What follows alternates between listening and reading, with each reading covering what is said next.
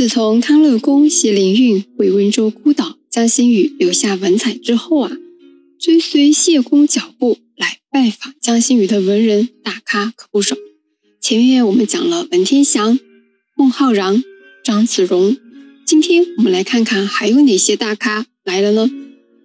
诗仙李白、诗圣杜甫、昌黎先生韩愈，中国现存诗歌数量最多的诗人陆游。诗仙、诗圣和唐宋八大家之一的韩愈，大家都太熟悉了，所以关于他们的事迹，捕获就不多做介绍了。今天我们来讲讲陆游。陆游是出生于名门望族的，他的家族啊也是江南藏书世家。陆游的祖上都非常厉害。我们先来看看陆游的高祖陆征，他是大中祥符年间。也就是宋真宗赵恒那一朝的进士，官至吏部郎中，郎中为正五品上。陆游的祖父陆佃是王安石的学生，官至尚书右丞，右丞为正四品下。陆游的父亲陆载是在北宋末年为官的。那我们知道，北宋末年靖康之耻之后呢，宋室南迁，之后就一直是在。抵抗金兵到底是主战还是主和的问题上争论不休。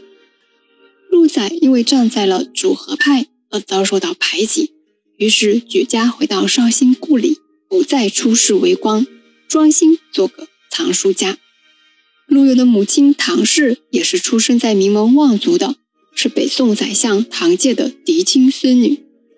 陆游呢是捕获非常喜欢的一位诗人。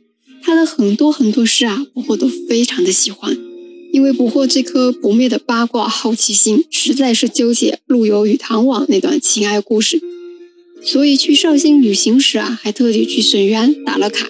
今天呢，我们来看看陆游和温州有哪些故事呢？陆游与温州的缘分可深了，不仅仅是在江心屿的江心寺上留宿，并且写下了“细题江心寺僧房壁”。而且差不多整个温州都有陆游的诗留下来，比如赞美我们温州雁荡山的菖蒲，写给温州瑞安的“访瑞安江风涛贴人”，在我们温州平阳官方艺舍留宿时啊，写下赞美平阳梅花的“平阳艺舍梅花”。我们来看看陆游留给江心屿这首《细题江心寺僧房壁》。使君千骑驻霜天，主簿孤舟冷不眠。也与使君同快意，卧听鼓角大江边。这首诗啊，我们一看就有一个明显的对比在里头。第一句“使君千骑驻霜天”，这个千骑呢，也可以读作千骑。那使君是什么意思呢？就是郡长。那我们说温州当时啊，已经是一个州了。所以呢，使君就是指一个城市的知州了。这句话里，我们可以看出，陆游当时在江心寺里留宿时啊，温州的知州也在江心寺留宿。后面的迁徙也表明了知州出行所带的人马非常的多，因为官大呀，所以出行时是前呼后拥的。第二句“主簿孤舟冷不眠”，主簿说的是陆游自己。陆游担任过我们温州瑞安县的主簿。主簿呢是一个小小的官，是文官，类似于办公室主任之类的，为八品官员。因为自己的官职小，所以啊自己是孤舟而行的。诗的最后两句就表现了陆游的豁达心态，管你官大还是我官小，今天我们在江心屿上留宿，心境是一样的，都是卧听鼓角大江边。关于陆游担任当时温州瑞安县的主簿这个事情啊，就是史料上对这件事情的记载，操作呢是有魔幻的，也是有争议的。为什么这么说呢？因为在正史上面，就是《宋史·陆游传》里面，压根就没有找到陆游以前在温州瑞安县当过主簿的相关记载。但是啊，我们的诸多地方志里边。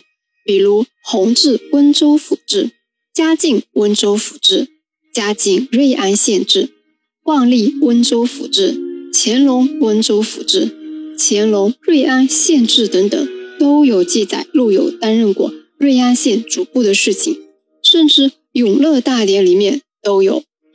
而且在清朝赵之谦的《张安杂说》里面就有记载，瑞安官署后面的西边曾建有陆公祠和范温亭。我们也知道陆游的号是范温，那如果陆游没有在瑞安生活过或做过官，百姓怎么会建祠和造亭呢？对不对？所以陆游担任过温州瑞安县的县主簿是真的，而且还是第一任。但是啊，比较遗憾的是，陆公祠和范温亭都没有很好的留存下来。陆游给温州那么多地方都写了诗，说明也都来过温州这些地方，也说明很喜欢温州这个地方，在温州的朋友也不少。像给江心寺留下叠字对联的王世鹏是陆游的朋友。温州历史上第一位武状元潘德久的儿子潘琛是陆游的朋友。永嘉学派的代表人物两浙提点刑狱陈福良也是陆游的朋友，所以陆游才会多次到温州，也那么喜欢温州的吧。好啦，江心屿上来过的文人大咖们就和大家讲到这里了。下一期我会和大家讲讲江心屿的传说。我们下期见。